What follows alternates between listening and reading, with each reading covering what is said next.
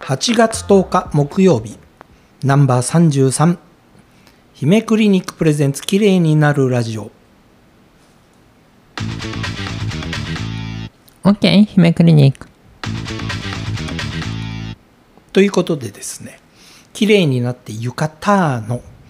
まあ様々なダイジェストをお送りしてきていますでその中で再生医療のお話を昨日はじっくりじっくりと言いながらもね、えー、随分あれで触りの部分なんですよねそうなんですあのまあえっ、と火曜日にお話ししたまあ何年目からあのクリニックやるのっていう話とも今日の話は少しリンクしてくるかなと思います。えー、実際に、まあ、再生医療をするにはさまざまな知識がないとうまくいかないよと言いますか、えー、要はあのメーカーさんからだとかいろんなところの話をそのまま受け売りで、えー、この薬剤いいですよだとかってやってるだけではやっぱり効果出ないし、えー、本当にそれいざという時に、まあ、まだそれより深い対応できるの、うん、っていうところで、まあ、いろいろなね。何でもそうなんですけど薬剤メーカーの言うことを言いなりに聞くお医者さんっていうのはあまりお医者さんではないですよね。でも最近はあれですよねあの一般医療のクリニックさんが、えーと、美容の部分に、まあ、あのなぜか、えー、手を出してといいますか、まあ、点滴だったりいろいろどんどんどんどんその一般のクリニックがやるのが増えてますよね。あれはまあ美容医療の怖さも知らないのもあると思うし、はい、あの本当のリスクやっちゃいけないことは何とか、はい、そういうの分からずにやってるっていうのとあとはあの軽く見てるっていうのと、はい、そうですね。あとはあのもう一つのことを思うとあのコロナ禍で、はいはい、えっ、ー、と要はコロナを扱ってたクリニックっていうのはニュース報道にもいろいろ出てるんですけど要はコロナの利益を得ました、はい、なんですけどそのコロナ患者を受け入れられなかったクリニックっていうのは、どこもものすごい打撃を受けてるんですね。はい、で来院患者数はげあの激減してあのまだ戻ってきてないだろうと思います元にはね。まあ、今までね本当にあの私もそうなんですけれども、まあ、毎週のように病院へ行って、まあ、あのお薬をいただいたりなんだってやってたのが、まあ、コロナの間別にまあ行かなくても別にそんなに悪化もしてないしあの困らないしみたいなところはやっぱり気持ち的にはあってその今今まで定期的に言ってたの何なんだろうっていう思ってるところはあります。一番多いのが、まあ、コロナ禍だからっていう理由で月1回の受診だったのが、はい、あのコロナ禍で処方箋の日数を伸ばして、はい、2ヶ月に1回にする3ヶ月に1回にするっていうふうにしてきたことで、えーと、その患者さん自体の来院回数が減ってる。そうですね、はい、これがそのまあいいことなのかもしれないし悪いことなのかもしれない。はいで、えー、そういう中であの開業医さんたちはその減収してるというかそこで、えー、新たに美容医療の部分に手を出してっていうところがスペースが余ってるからとかね。あの人が余ってる看護師さんが余ってるみたいなところでスタートしてるところが結構あるからっていうことですよね。そうなんででまたそういうあの売り込みをしてきます。えー、っとそれはメーカーさんだとかそういう問屋さんが、えー、そういう問屋さんはないですね。メーカーさんですね。メーカーですね。メーカーベースのコンサルタントですねえー、なかなかのコンサルタントさんっていうのは、うん、なかなかの怖い存在だなと。どの業界でもあるんだなと今ちょっと思いながら聞いてたんですけれども、うん、こうやったら収益化できますよみたいな、はい、で、はい、いろんなクリニックにその私はもうきょあのこれはもう違うなと思うんですけどレーザーの高い機械を売ったりとかね特にあの今回ねあのこれまでも話の中によく出てきたのがレーザーで治療をしてその場は消えるんだけれども、実際に1年経つと悪化して出てくるなんていうのが結構あるんですよね。ありますあります。それだからそういうのも知らずにあのなんていうかなそのシミ取りレーザーみたいなこれは絶対間違えてるんですけど、はい、あのそれをあの要はコンサルタントが持ちかけてくるっていうのはあります。もうとにかく危険ですよね。その場では消えるんだけれども、その後悪化することがもう分かってるものなんていうのは、トータル長いあの人生の中で考えてる絶対やっちゃいけないものだと、もう旗から聞いてても思いますもんね。まあまあそれよりもそのお医者さん自体にその気がないっていうのが一番問題ですよね。まあ、そうですね、うんあの治すっていう気がないんですよねそれはきっと。気がないというか、そのうんなんでそうなっちゃうのかなっていうのはすごく思います。はい、ということで今日は、まあ、再生医療あの私もそこはじっくり聞きたかったとこなんですけれども、まあ、自分の血液を取ってそこから製剤を作るでそれを使うから自分自身に対して悪い反応はほとんどないよっていう、まあ、そこまでは重々分かってるんですが、えー実際に血液の中ってどんななんかねあのいつも血液検査やるといろんな数値いただいてですねあのこれ悪いよってあの星マークがついてたりすると、うんそうですね。あのね、こここここの部分をなんとかしなきゃいけないなとは思うんですが、えーその読み方っていうのは全然わかんないし、まあ、この数字がここの中に入ってればいいよって言われてあまあ、極端に飛び出してると。いやこれよっぽどまずいんだなと思っては見るんですが、えー実際に血液検査をして何がこれ分かってくるんですか？えーとね、これ何が分かってくるって例えば1個の値を見てそれが異常ですって考えるのはは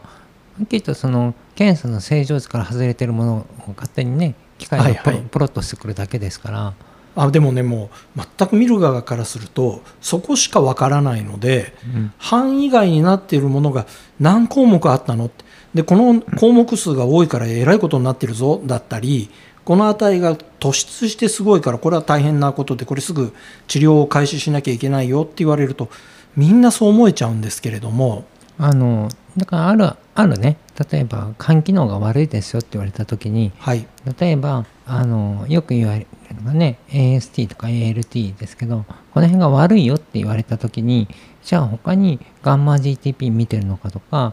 例えばねあのなんで単重酸とかねそういう値があるんですけど、そこを見てるのかとかあのじゃあ逆に他にえっ、となんだろうそこでえー、とクレアチニン刻んでってあるんです筋肉叩いてたりするとその筋肉が壊れて出てくるもの組織が壊れると出てくるものがあるんですけどはい。そんな値とかあとは、L、え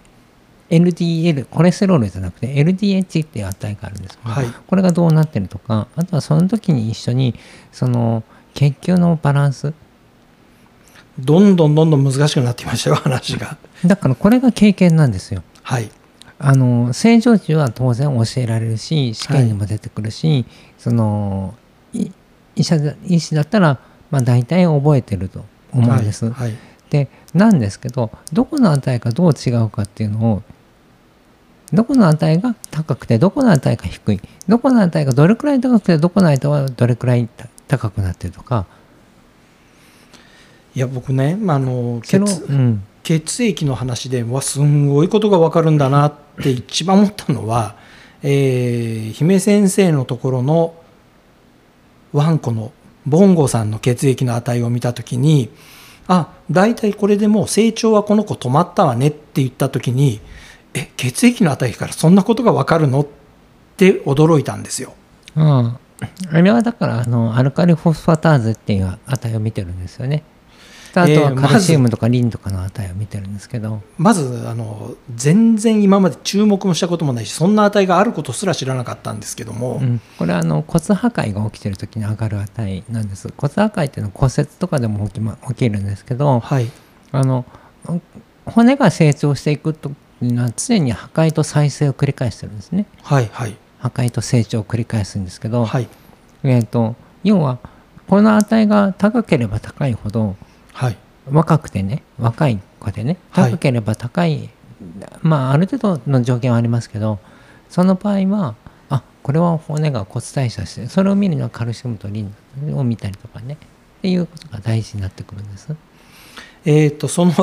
今の3つの部分を、まあ、あの見て、まあ、どういうふうな値が出てくるかでこの子はまだ成長期にあるのか、まあ、ある程度骨の形は形成されてあの安定している状態になってきたのかっていうのが分かっちゃうってことなんですね。うん、大体止まったかなっていうふうに思いますよね。えー今まで血液検査の値でそういうことが分かるということすら、まあ、知らずにいるわけですよ。うんうんでそれ以外にもいやこういうふうの見方をするとこんなものが分かるってものはいろいろあるんですよねきっと。それはあります。であのこれがだからあの要はお医者さんの中だとスクリーニングって言ってる場合があるんですよね、はいはい。スクリーニング検査って言ってる場合があるんですけどその場合だと自分が見てあのこれとこれとここの項目を最低限見ておけばあのある程度のものは外さない、はい。でこういう場合にね2つ考えないといけないんです。はい。あの例えば問診とかで狙った疾患はい。の証明ができるかっていうのは検査で見るんですけど、狙その狙いを定めるっていうのとはい。あとは外した場合にはい。可能性があってねはい。外した場合に一番リスクが高い疾患は何かってそれを外さないための検査も混ぜるんです。はあ。いや血液を見るだけでそんないろいろな見方があってあのなんかね今まではの血液検査ってやるとなんか成人病の検査を受けてで実際にこの値がこう高いから、えーもうお酒飲みすぎてるんですよだからちゃんと控えてくださいねみたいなことを言われるものだと思って、えーまあ、そんなね細かないろんなことが出てくるんだっていうのは知らずにいました。健康診断で見る血液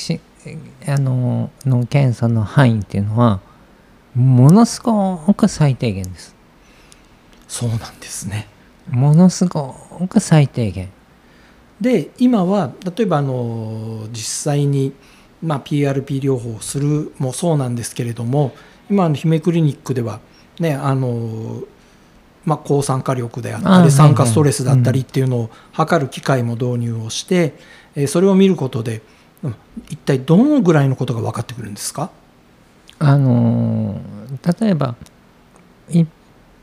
何ですあれはどちらかというと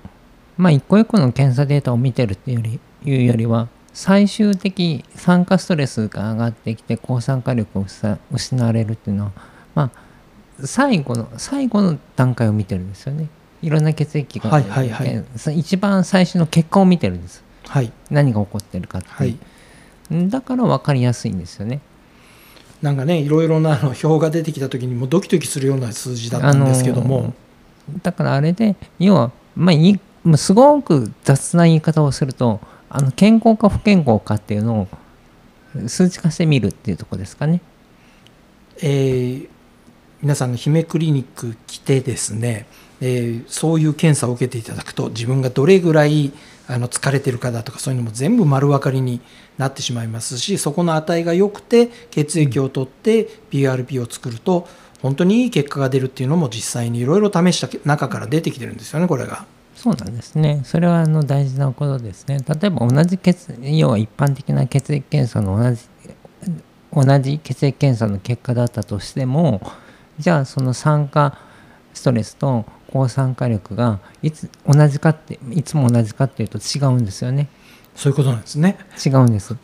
もうそのその場のデータなんですね。そうなんです。それはその抗酸化力場の結果が、その場、あなたが今疲れ、あなんか疲れてそうかなとか、体調悪いかなとか、そういうのも分かる。